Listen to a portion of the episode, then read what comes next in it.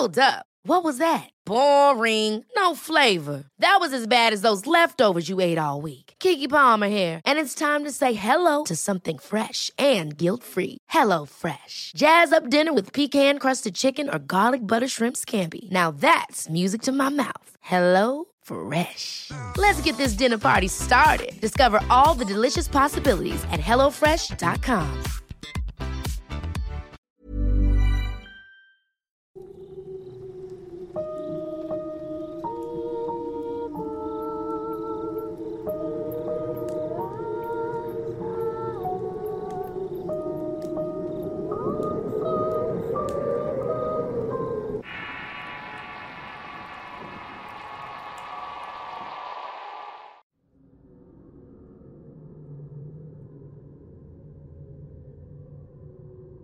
La República de Argentina es uno de los países más grandes de América del Sur. Después de Brasil es el más extenso en territorio. Tiene diversidad de climas y áreas geográficas que incluyen grandes cadenas de montañas en los Andes, además de lagos glaciares, praderas en las pampas, las cuales son tierras tradicionales para el pastoreo de su emblemático ganado. Cuando piensas en Argentina, imaginas el baile, el tango, el mate, los asados entre amigos y familia, fútbol y mucho folclore único en el mundo.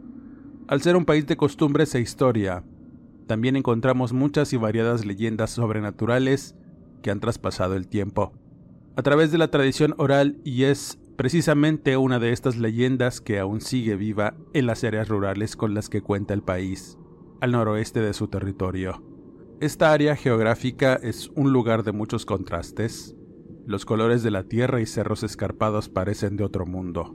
Se levantan en áreas semidesérticas y de extensos paisajes de rojos intensos y ocres deslumbrantes que se funden con cielos azules carentes de nubes.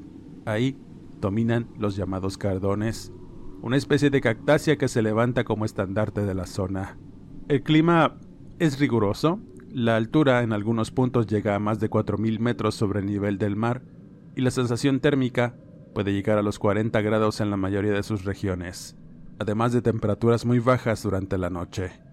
A pesar de ello, es una de las regiones más buscadas por los turistas que aman este tipo de paisajes, llenos de soledad, silencio y emociones que alimentan el espíritu en muchos sentidos. A pesar de la existencia de estos lugares extremos, existen zonas en Salta, Jujuy y Tucumán principalmente en donde hay climas más favorables por los vientos húmedos que provienen del este y cuentan con una rica vegetación que, irónicamente, da lugar a una frondosa selva y campos cubiertos de distintas especies de plantas, tierras que son aprovechadas por los locales desde hace muchísimo tiempo para la agricultura y la ganadería. Es precisamente en estos lugares donde la actividad agropecuaria ha tomado lugar e importancia para la actividad económica en el país desde hace siglos, particularmente en zonas cañeras y productoras de azúcar y alcohol.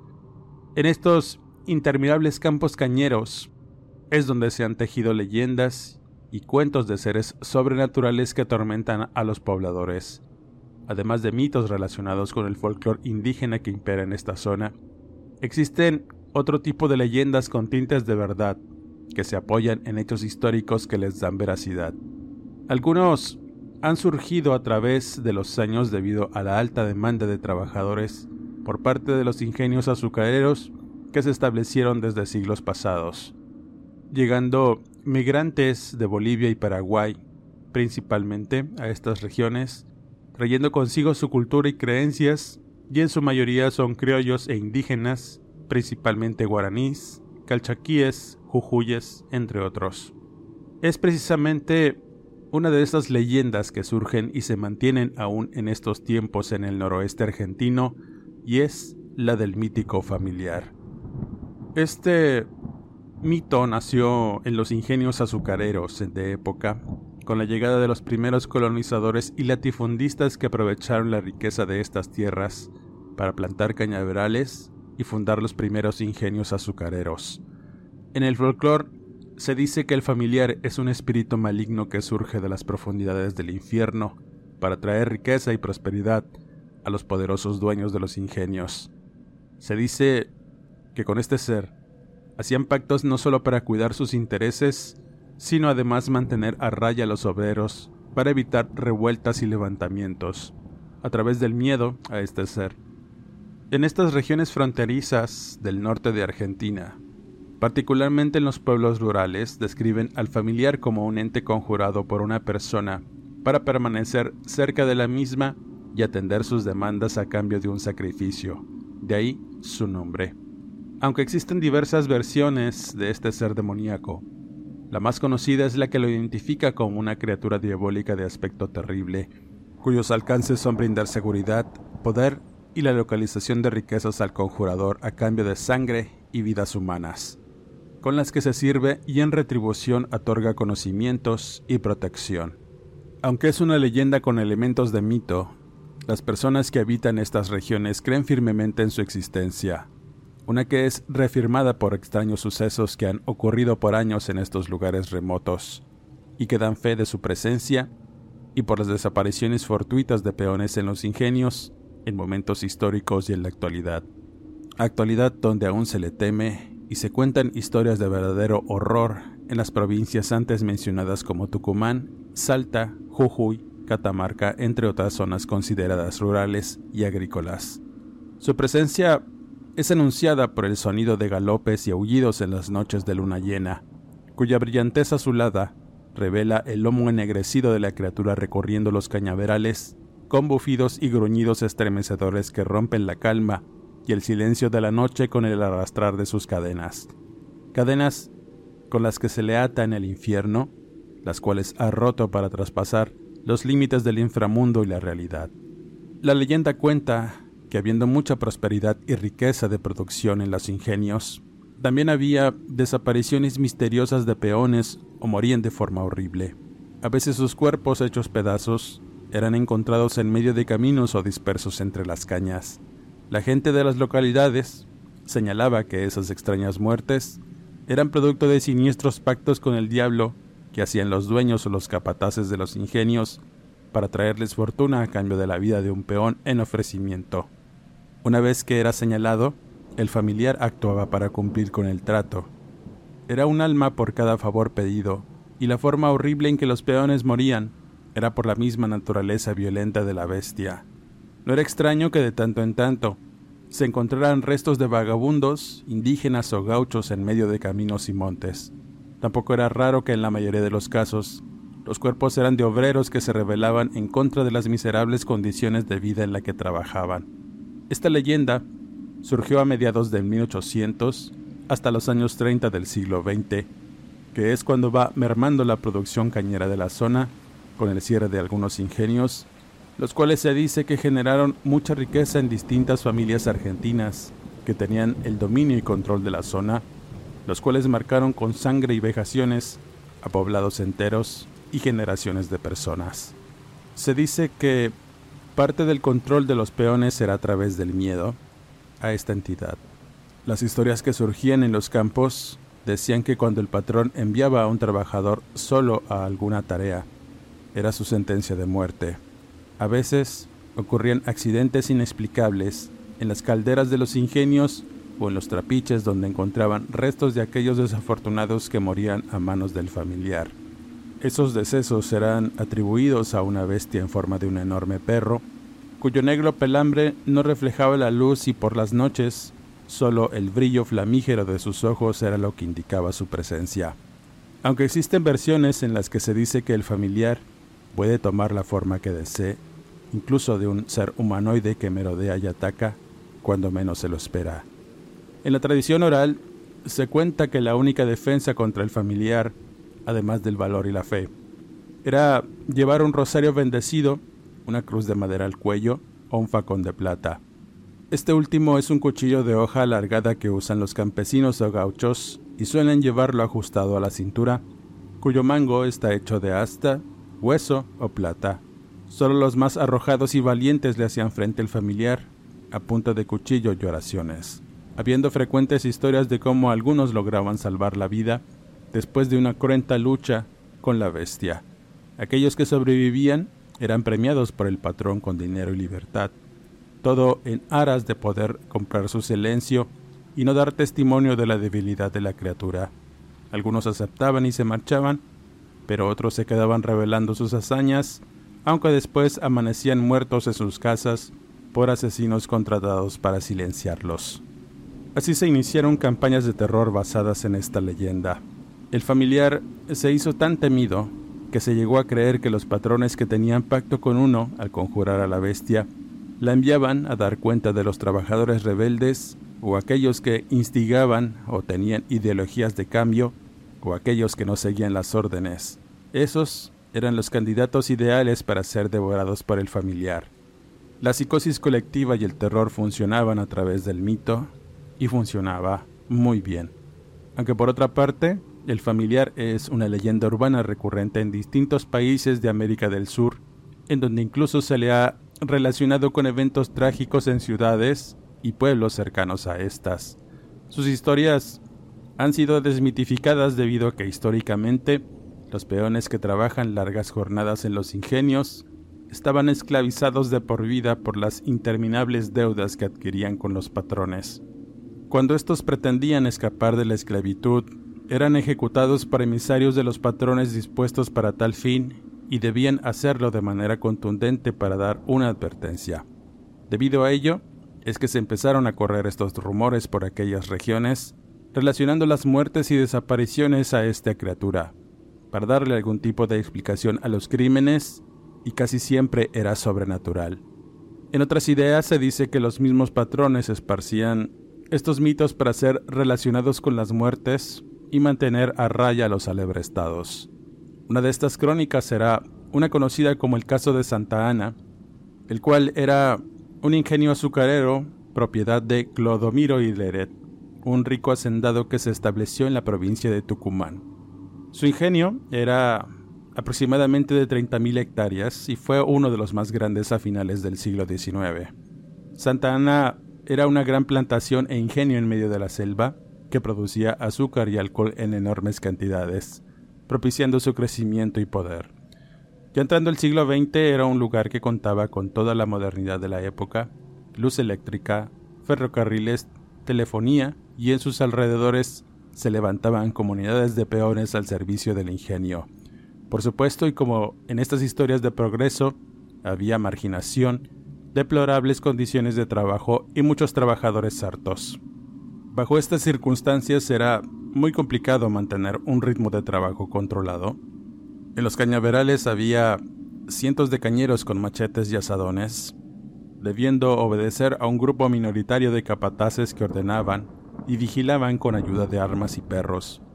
Muchos de estos cañeros eran indígenas que trabajaban en condiciones de esclavitud y engañados, unos traídos de lejanas regiones de Paraguay y Bolivia, y otros eran en su mayoría criollos originarios de Tucumán que trabajaban por poco dinero, mismo que gastaban en los almacenes surtidores del ingenio, lo que en México eran las conocidas tiendas de raya, que no solo endeudaban por generaciones enteras a los peones, sino que les vendían a modo para endeudarlos aún más. Es con estas condiciones de explotación y vejaciones al por mayor que comenzó a correr el mito del familiar, una leyenda tenebrosa con tintes de verdad, que sirvió no solo para mantener a sangre y latigazos a los trabajadores, ennegrecidos por la ceniza de la quema de caña, sino hambrientos de justicia y mejores condiciones de trabajo. A través del temor y la superstición, se les daba un ejemplo de qué podría pasarles si levantaban la voz o no hacían lo que se les ordenaba. Existen, por supuesto, distintas apariencias del familiar, los más comunes son el del perro negro con largos colmillos que salen de su quijada, la cual siempre muestra una hilera de dientes afilados y unos ojos amarillos que brillan en la oscuridad, con un duro pelambre en su lomo que siempre está erizado, además de grandes garras con dedos largos y uñas gruesas para destrozar carne y hueso, de apariencia híbrida entre animal y humano, y anda en cuatro extremidades aunque hay versiones que indican que puede hacerlo en dos. Otras voces le dan apariencia de una larga serpiente, un jabalí o un humano cubierto de pelambre, pero en la mayoría de las leyendas se menciona al perro siniestro de gran tamaño y ferocidad, cuya inteligencia es legendaria. En las historias el común es que a través del hedor que despide indica su presencia, Además, el sonido tintineante de cadenas arrastrar, y son imparables porque se les mira tirar las cañas mientras recorre en línea recta los campos, y si lo ven, no hay escapatoria, pues nada lo detiene en su loca carrera de cobrar su deuda de sangre. Se dice que aquellos que eran conjuradores de una de estas bestias tenían la obligación de transmitir el conocimiento para llamarlo y seguir la deuda de sangre. Si no se cumplía esto, la familia podría perder toda la riqueza y poder, además de quedar maldita por todas sus generaciones. Había historias sobre este ser de personas que por accidente se encontraban en estas entidades viviendo en los sótanos oscuros de las casas de los patrones y que muchas veces el propietario de un familiar lo alimentaba deliberadamente con la sangre de un peón, al que mandaba a un sitio donde lo tenían resguardado. Una vez que entraba el credo a este lugar, ya no salía, por lo menos completo. A esta entidad se le otorga la facultad de devorar las almas, aunque se decía que su predilección era devorar las pobres almas de los peones, por las noches y cuando su hambre era insaciable, se le veía correr a través de los ingenios azucareros, buscando cualquier víctima descuidada. Se dice que un pacto con el familiar es para siempre, y el patrón siempre estará en deuda de sangre con esta entidad. Él mismo antes de morir, hereda esta deuda a su primogénito para que siga la prosperidad a cambio de la sangre de inocentes. En muchas ocasiones, los que han sobrevivido al ataque de un familiar revelan que este ser es imparable no hay arma que lo pueda dañar, pero hay testimonios que únicamente cruzando o santiguando un facón de plata es la única manera de herirlo o darle muerte. Pero es más fácil decirlo que acercarse lo suficiente para intentar dañarlo. En cualquier caso, nadie sobrevive si tiene la mala suerte de enfrentar a un familiar. Finalmente, y en el relato relacionado, compartiré la experiencia de unos jóvenes turistas que se adentraron en esta zona al noroeste de Argentina, buscando emociones y pasar un buen rato explorando esta región, sin imaginar que se encontrarían de cara con la leyenda del familiar. Como siempre, dejo la veracidad de las palabras vertidas. One size fits all seems like a good idea for clothes until you try them on. Same goes for healthcare. That's why United Healthcare offers flexible, budget friendly coverage for medical, vision, dental, and more. Learn more at uh1.com. Ryan Reynolds here from Mint Mobile. With the price of just about everything going up during inflation, we thought we'd bring our prices down. So to help us, we brought in a reverse auctioneer, which is apparently a thing. Mint Mobile unlimited premium wireless. Ready to get 30, 30, bit to get 30, bit to get 20, 20, 20, bit to get 20, 20, bit to get 15, 15, 15, 15 just 15 bucks a month. So, Give it a try at mintmobile.com/switch. slash $45 up front for 3 months plus taxes and fees. Promo rate for new customers for limited time. Unlimited more than 40 gigabytes per month slows. Full terms at mintmobile.com. La primavera está aquí. Así que es el mejor momento para sacar lo viejo de la rutina y vivir nuevas experiencias. Entre ellas nuestros estrenos de terror. Y hasta una nueva manera de obtener dinero con tus compras gracias a iBota. iBota es una app que puedes descargar totalmente gratis y que te da la mayor cantidad de dinero en efectivo en cientos de artículos y marcas. No solo en las botanas que disfrutas mientras nos escuchas. Olvídate de otras apps que son igual que brujos charlatanes y solamente te dan puntos fantasmas. Con iBota simplemente agrega tus ofertas a la aplicación y obtén dinero real que podrás transferir a tu cuenta bancaria, PayPal o tarjeta de regalo. No lo dudes y únete a una comunidad con 50 millones de usuarios que ya disponen de los beneficios de más de 2.700 marcas y tiendas, como Lowe's, Macy's, Sephora y Best Buy.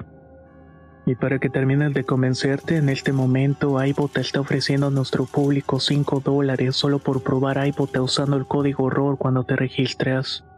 Solo tienes que ir al App Store o Google Play Store y descargar la aplicación iBota gratis para comenzar a ganar dinero en efectivo y usar el código horror. Esto es iBota en Google Play o App Store y usa el código horror. Aprovecha los nuevos comienzos y corre a descargar la aplicación para ganar más cashback.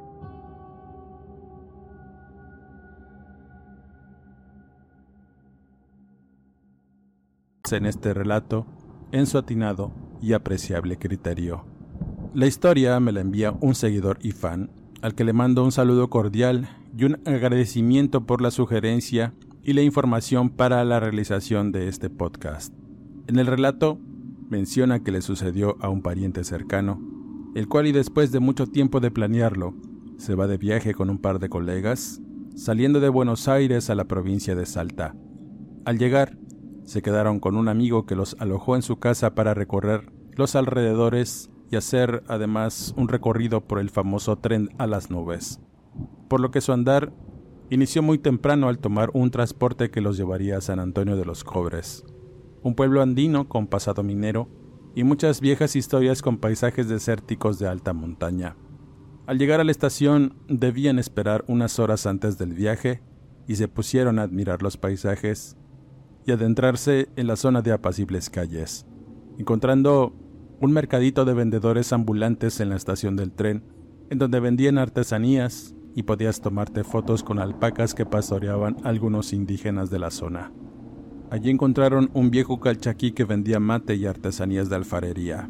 Muchas de ellas eran vasijas y figuras de alpacas, además de otras coloridas formas. Pero a uno de los jóvenes le llamó la atención unas figuras de negros colores que emulaban a unos extraños cuadrúpedos. Al preguntar qué eran, el viejo manifestó que eran del familiar, una antigua leyenda de esas regiones y que aún permanecía vigente. Al contarles la esencia de la figura y el contexto histórico, los jóvenes se quedaron sorprendidos pensando que era un mito. Hubo burlas, desconcierto y por supuesto cuestionaron la credibilidad del hombre, el cual le ofreció a uno de los jóvenes una de las figuras sin ningún costo, diciéndole que si tenía el suficiente valor, podía hacerse de un familiar que lo acompañara como lo había hecho con él en el pasado uno que le hizo suspirar y mirar al cielo como esperando algo. Al levantarse, apoyándose en una muleta de madera para darle la figura al joven, notaron que una de sus piernas estaba deforme y más corta que la otra, producto quizá de una mala curación. El hombre notó el disgusto en las miradas de los jóvenes, mencionando que esa pierna mala era consecuencia de un accidente que sufrió en una zafra hacía muchos años. Debido a un descuido, su extremidad quedó atrapada en un trapiche, condenándolo a la discapacidad a vagar por los pueblos turísticos vendiendo artesanías. Sin más que decir, el joven Matías tomó la figura del familiar con algo de burla y la guardó en su mochila de viaje. Bebieron un poco de mate que le sirvió el calchaquí y se despidieron. El viejo se quedó mirando con algo de satisfacción a los jóvenes que tomaron el tren para adentrarse en el viaducto La Polvorilla, sobre la cordillera de los Andes, a más de 4.200 metros sobre el nivel del mar. El viaje fue espectacular, los jóvenes lo disfrutaron de muchas formas, pero en cierto momento Matías tuvo cierto malestar y vértigo, uno que lo hizo oxigenarse en uno de los expendios del tren, y ahí comenzó su viaje al terror. Matías reveló que ese momento incómodo empezó a alterar su mente de muchas formas. Las primeras cosas que pudo ver fue que ese brillante día soleado empezó a nublarse, mostrando una realidad ajena y muchas sombras a su alrededor. Las personas que iban en el tren cambiaron por breves instantes sus semblantes de gente feliz a unos rostros llenos de ira y descompuestos por el odio al momento de verlo y entonces el centro del pasillo interminable de vagones continuos cambió por uno largo y oscuro, en donde estaba la figura negra de barro con ojos de rojo brillante que parecían mirarlo fijamente. El susto inicial por ver aquellas imágenes sin explicación lo hicieron emitir un gemido de asombro y miedo para después caer desmayado. Momentos después, era atendido por el médico del tren, revelando que había sufrido un mal de montaña por la falta de oxígeno. Al calmarse un poco y luego de su regreso a San Francisco del Cobre, observaron que el viejo calchaquilla se había retirado y antes de abordar el autobús para regresar a Salta, Matías no dudó en arrojar lejos la figura que le habían obsequiado.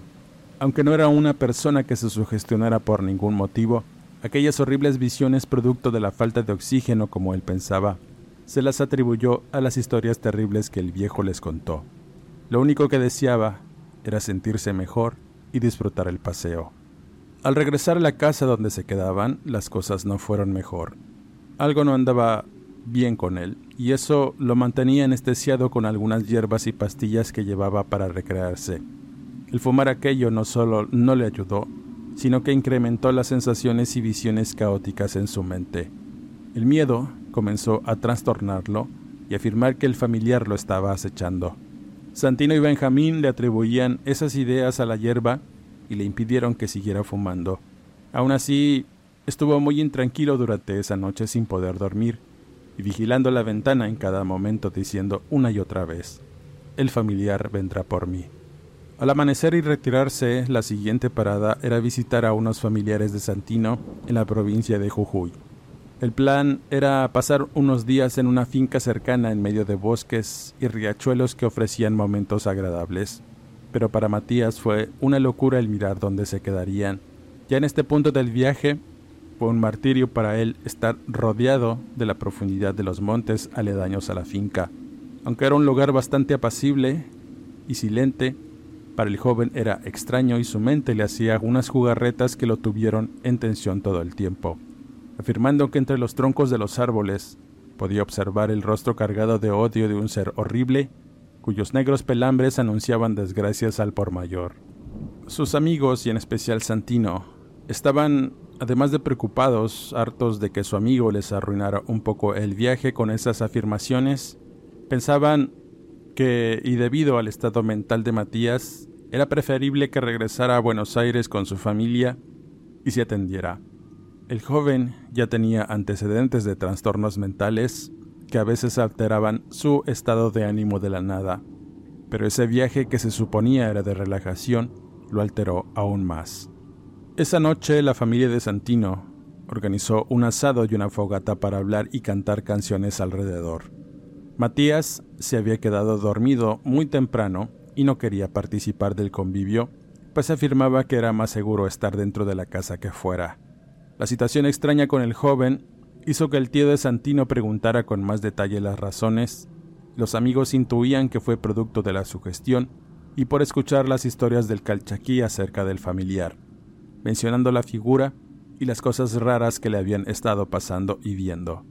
El tío se mostró un poco preocupado, palideciendo por las cosas que decían los jóvenes, y esto lo notaron. El hombre simplemente les dijo que había cosas en esos rumbos leyendas que aún seguían vivas por las circunstancias y los hechos de sangre que no tenían explicación para el común, y era más fácil adjudicar las desgracias al familiar.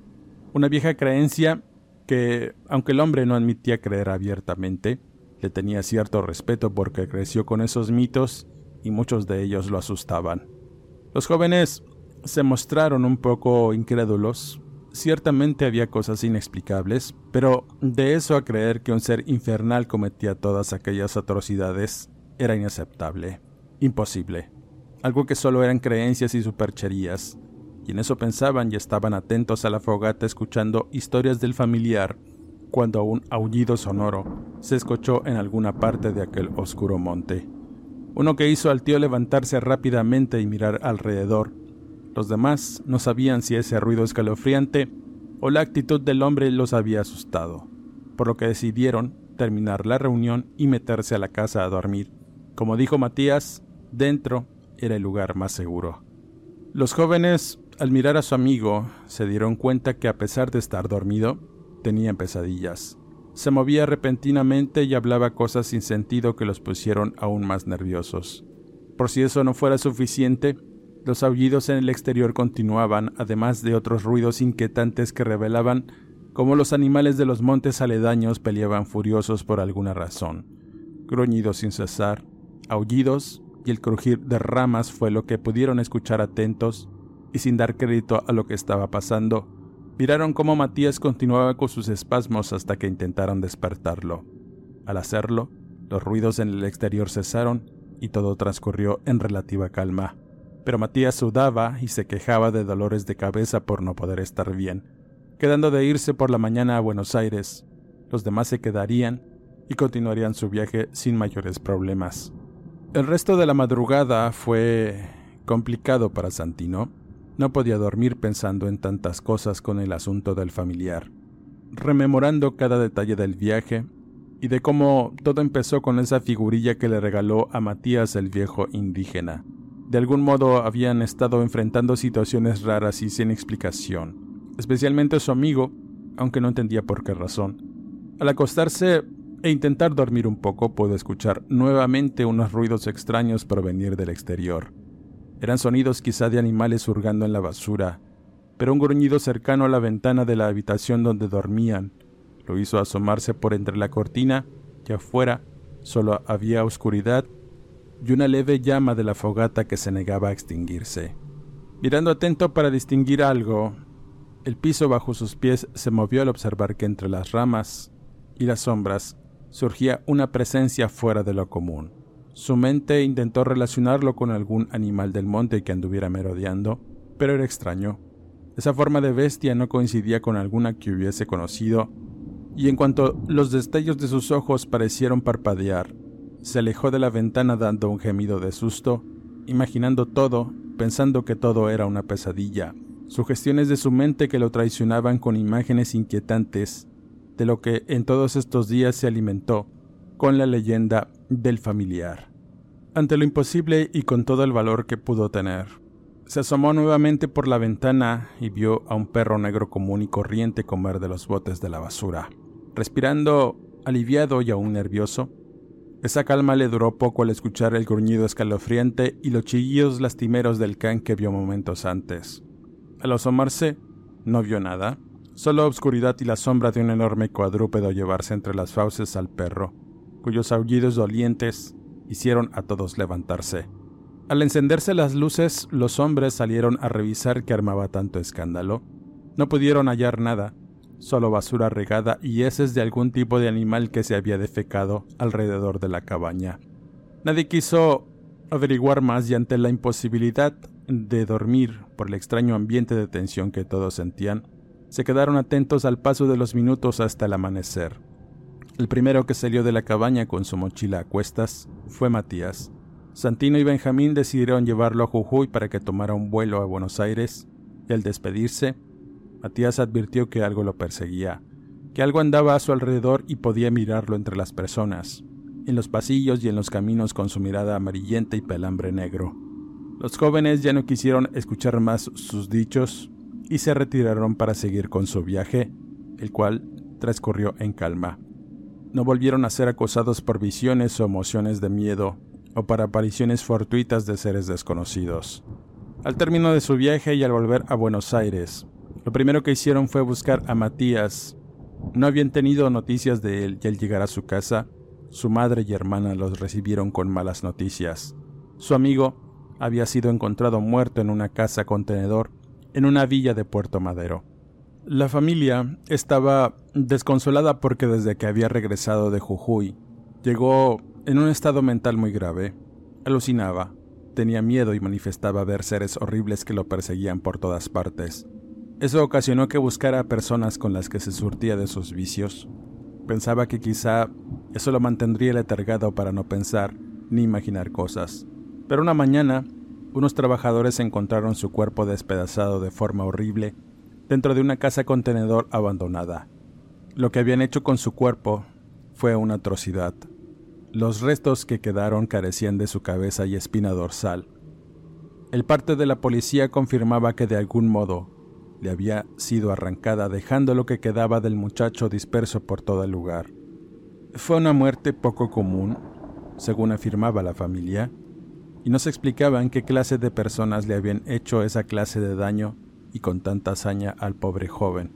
La madre, por supuesto, hizo muchas preguntas a sus amigos, preguntas que no supieron responder, y más porque la señora reveló que entre sus cosas venía esa figurilla negra del familiar, una que parecía estar vigilante en un estante de la casa y viendo los rostros sorprendidos de los jóvenes que no daban crédito a lo que miraban. Después de ese incidente, su vida y sus pensamientos fueron otros. No daban crédito, tampoco había explicaciones. Había algo que los incomodaba y los hacía tener miedo a algo desconocido. Y esta historia termina con un suceso relacionado, y que dejaría a Santino con más incertidumbre de no saber qué pasó. Un miembro de su familia viajó a Salta para tomar el tren en las nubes en San Francisco del Cobre. Su travesía y visita a distintos lugares hermosos de aquella región transcurrió con calma y al regresar. Las fotos que había tomado las compartió en su red social para la familia, entre ellos Santino, el cual al observarlas recordó esos días en que anduvo en ese lugar. Era un recuerdo amargo, pero le llamó la atención una foto en particular. Una en donde un indígena calchaquí permanecía parado detrás de sus artesanías. Era el mismo tipo que le había regalado el familiar a Matías, y lo más increíble es que tenía ambas piernas sanas. No tenía alguna deformidad, ni siquiera estaba apoyado en las muletas.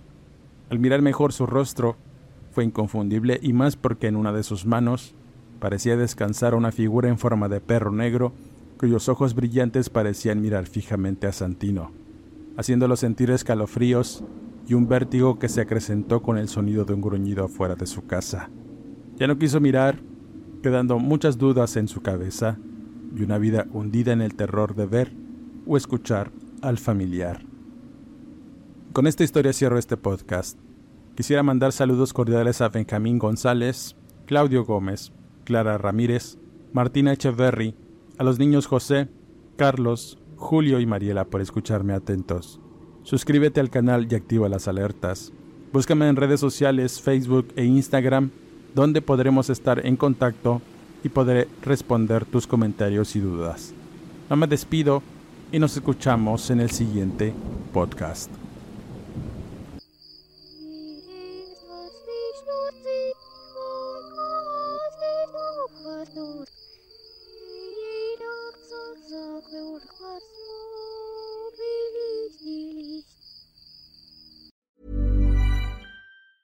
Ever catch yourself eating the same flavorless dinner three days in a row? Dreaming of something better? Well, HelloFresh is your guilt-free dream come true, baby. It's me, Kiki Palmer. Let's wake up those taste buds with hot, juicy pecan-crusted chicken or garlic butter shrimp scampi. Mm. Hello Fresh.